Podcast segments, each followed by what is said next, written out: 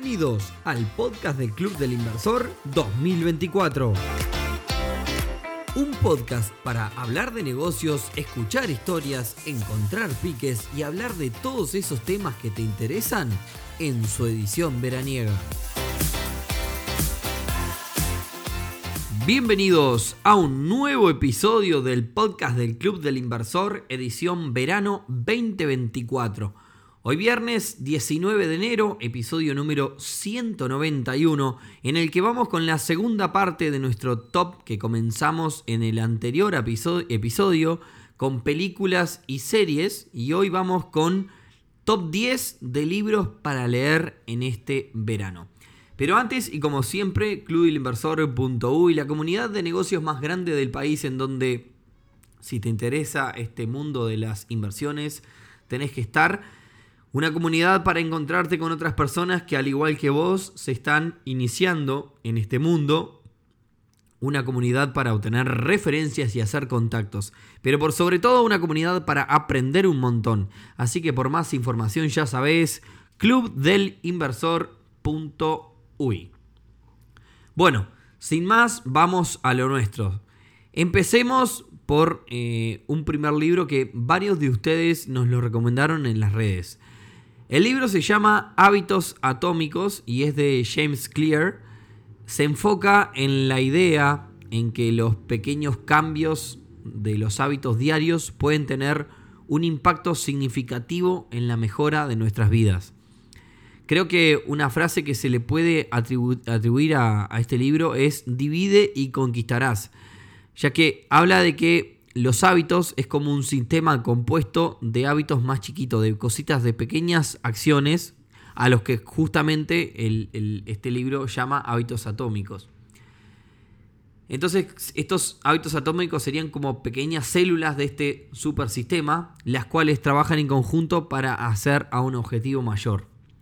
Habrán escuchado en redes probablemente la regla del 1% que dice que todos los días podemos ser un 1% mejor y esto conduce a grandes cambios en el largo plazo. Por otra parte, habla de visualizar y enfocarse en la identidad, eh, en esa persona que queremos ser y que para llegar a eso debemos adoptar estos nuevos hábitos. Se habla también de los entornos y cómo eso puede influir en nuestros hábitos, esto siempre lo destacamos acá en el podcast. En sí el libro es una guía que está respaldada por investigaciones científicas y que menciona estrategias sobre cómo poder lograr este cambio de hábitos. Es un libro interesante para las personas que les gusta la temática de desarrollo personal, así como bueno, allá va la primera recomendación.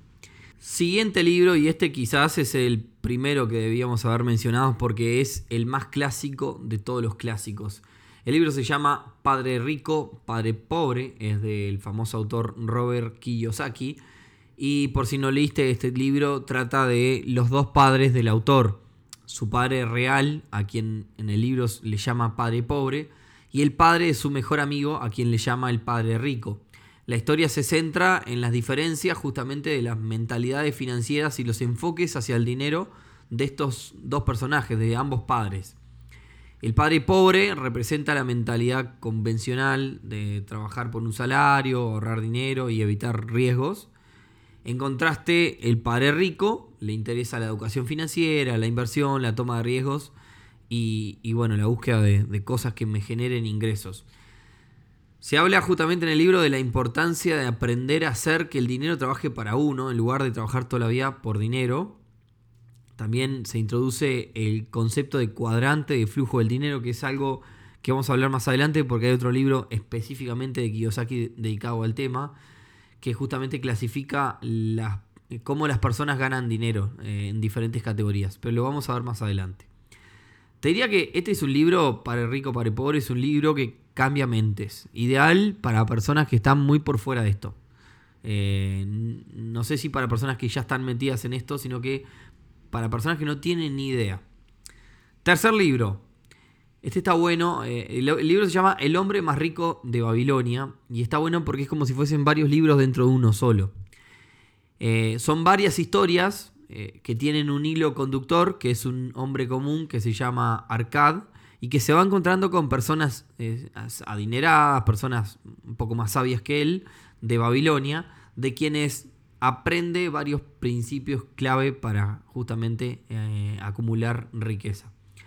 Algunos de los conceptos que se trata en este libro, bueno, el ahorrar al menos el 10% de tus ingresos antes de gastar en cualquier otra cosa.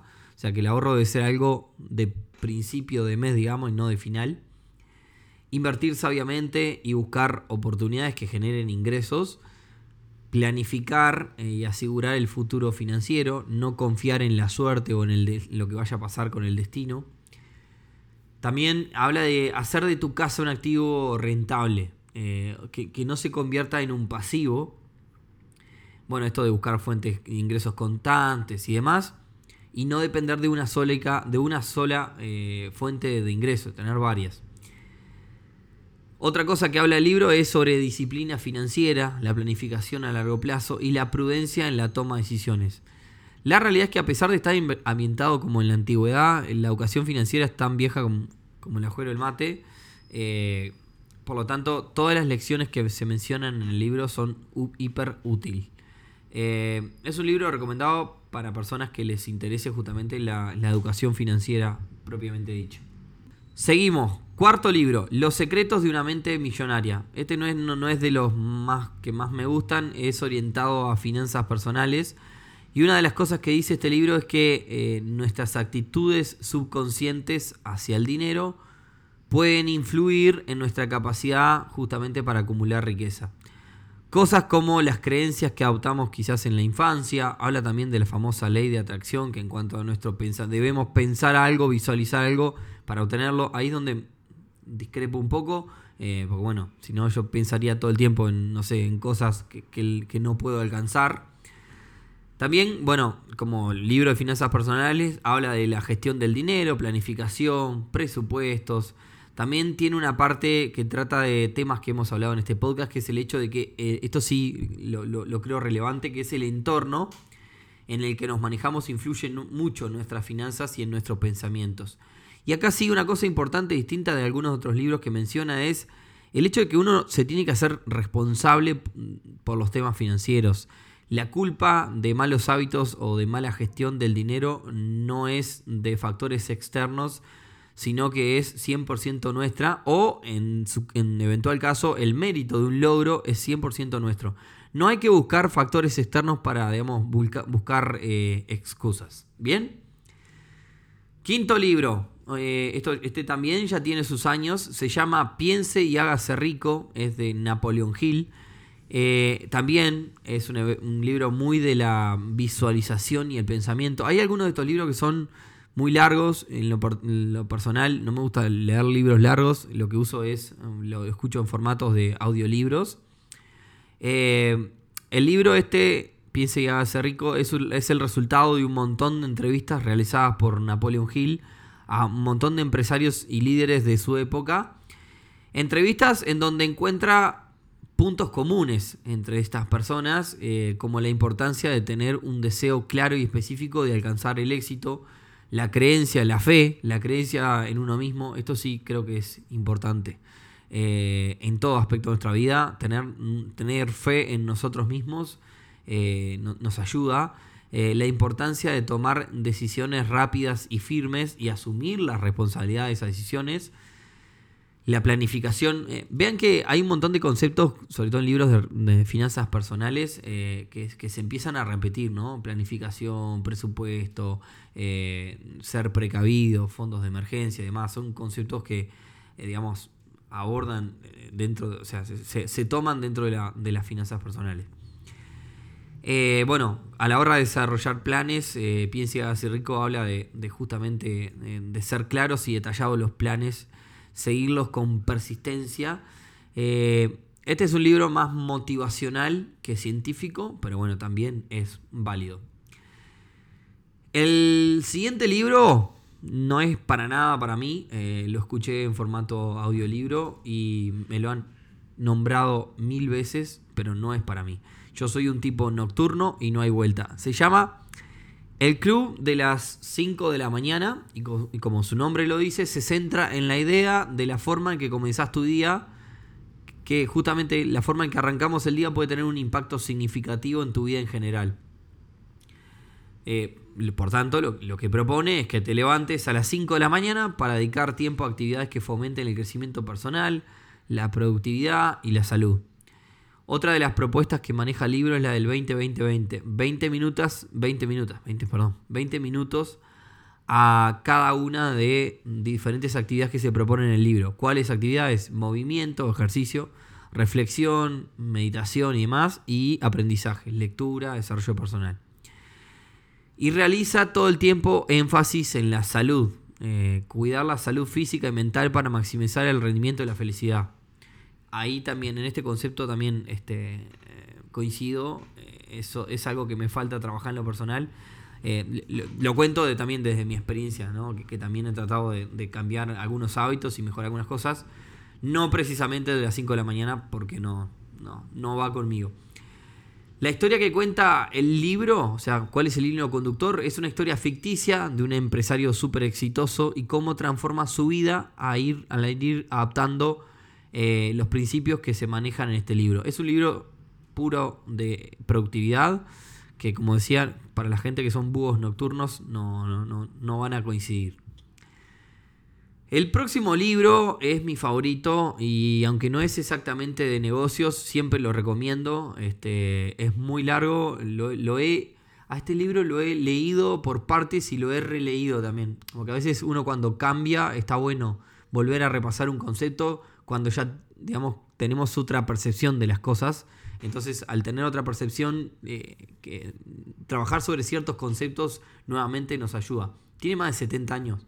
Es un manual para abrirnos puertas en la vida y eventualmente en los negocios también. Se llama Cómo hacer amigo, amigos e influir sobre las personas. El autor es Dale Carnegie. Eh, el mega resumen del libro es que si te enseña a ser una buena persona, lo que te va a llevar a tejer grandes redes a tu alrededor y por tanto vas a tener muchas oportunidades en lo laboral y profesional. Los mejores tips que creo que se mencionan en este libro es mostrar interés genuino un interés sincero en los demás, escuchar activamente y demostrar que te importan las preocupaciones de la otra persona. Em, sonreír, la sonrisa es una forma sencilla pero muy poderosa de establecer una conexión con las personas. Recordar nombres, esto para las personas que fueron a la gira este, en el interior de nuestro país en, este, en el año pasado, saben que lo hablé un montón.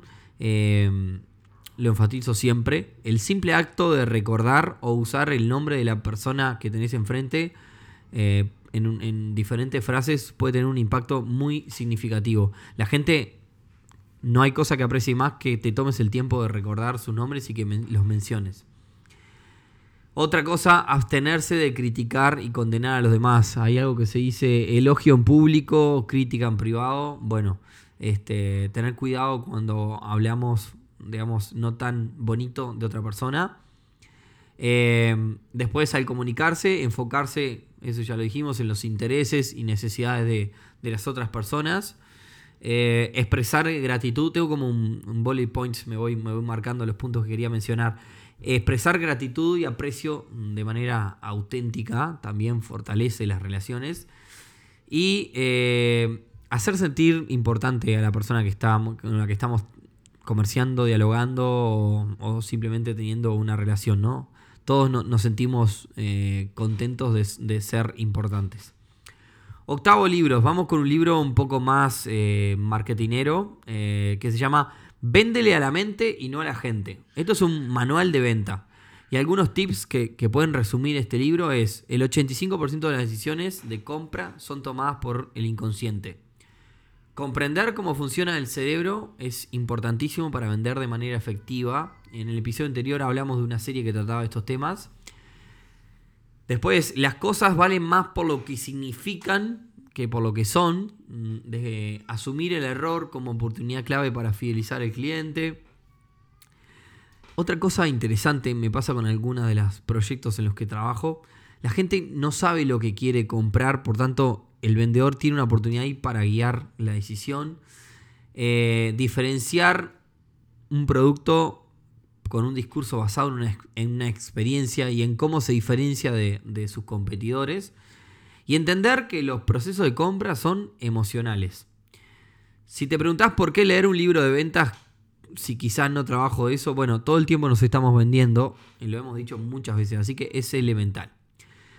Se nos va el tiempo. Penúltimo libro, y ya que hablamos de Kiyosaki, vamos a hablar del cuadrante del flujo del dinero, eh, que es un libro que en sí es un esquema de las etapas que según Kiyosaki deberíamos ir superando para lograr la libertad financiera. Se llama cuadrante porque se divide en un cuadrado de cuatro partes, eh, dos a la izquierda, dos a la derecha.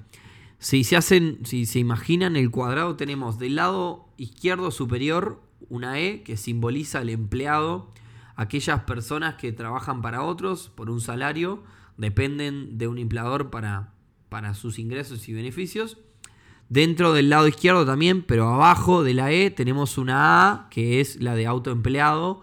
Son personas que trabajan por cuenta propia como profesionales independientes o pequeños empresarios y la idea del libro justamente es pasar de ese lado izquierdo, donde está la E y la A, al lado derecho, donde arriba del lado derecho tenemos la D, que habla de aquellas personas que son dueñas de negocios, que poseen y gestionan sistemas que generan ingresos. No necesariamente tiene que estar físicamente presentes todo el tiempo. Y por último terminamos en la esquina inferior derecha del cuadrado, donde estamos en la I, que son simplemente personas inversionistas quienes hacen que el dinero trabaje para ellos. Invierten en cosas que generan ingresos sin requerir la, participación, la, digamos, sin dedicación. El mega resumen del libro es un enfoque práctico del camino que deberíamos seguir muchos de los que nos sentimos identificados con este mundillo. ¿Bien? Y bueno, hay muchos libros más para hablar, pero vamos con un último un poco más técnico porque pasamos por un camino bastante emocional y motivacional. Así que vamos con uno más técnico, que esto me lo recomendaron ustedes. Eh, el libro se llama Patrón Bitcoin eh, y hago spoiler diciendo que es un libro que defiende al Bitcoin como sistema monetario. De hecho, eh, es una, lo que dice es que es una forma superior de dinero en comparación con las monedas tradicionales y con los sistemas bancarios centralizados. En el libro se habla de la evolución histórica del dinero y habla de que el Bitcoin representa una mejora significativa, como dije, con respecto a las formas de dinero anteriores. Habla del significado de la reserva de valor que tiene eh, las cripto similar al, oro, debido a que es una oferta limitada y su resistencia a la inflación. Claramente también habla de la descentralización de Bitcoin como un medio para resistir las manipulaciones gubernamentales y la censura. Ahí se va un poco de, digamos, este, de tema, pero el libro se basa en los principios de la Escuela Austríaca de, Economía para argumentar justamente a favor de lo efectivo que es el Bitcoin como sistema monetario.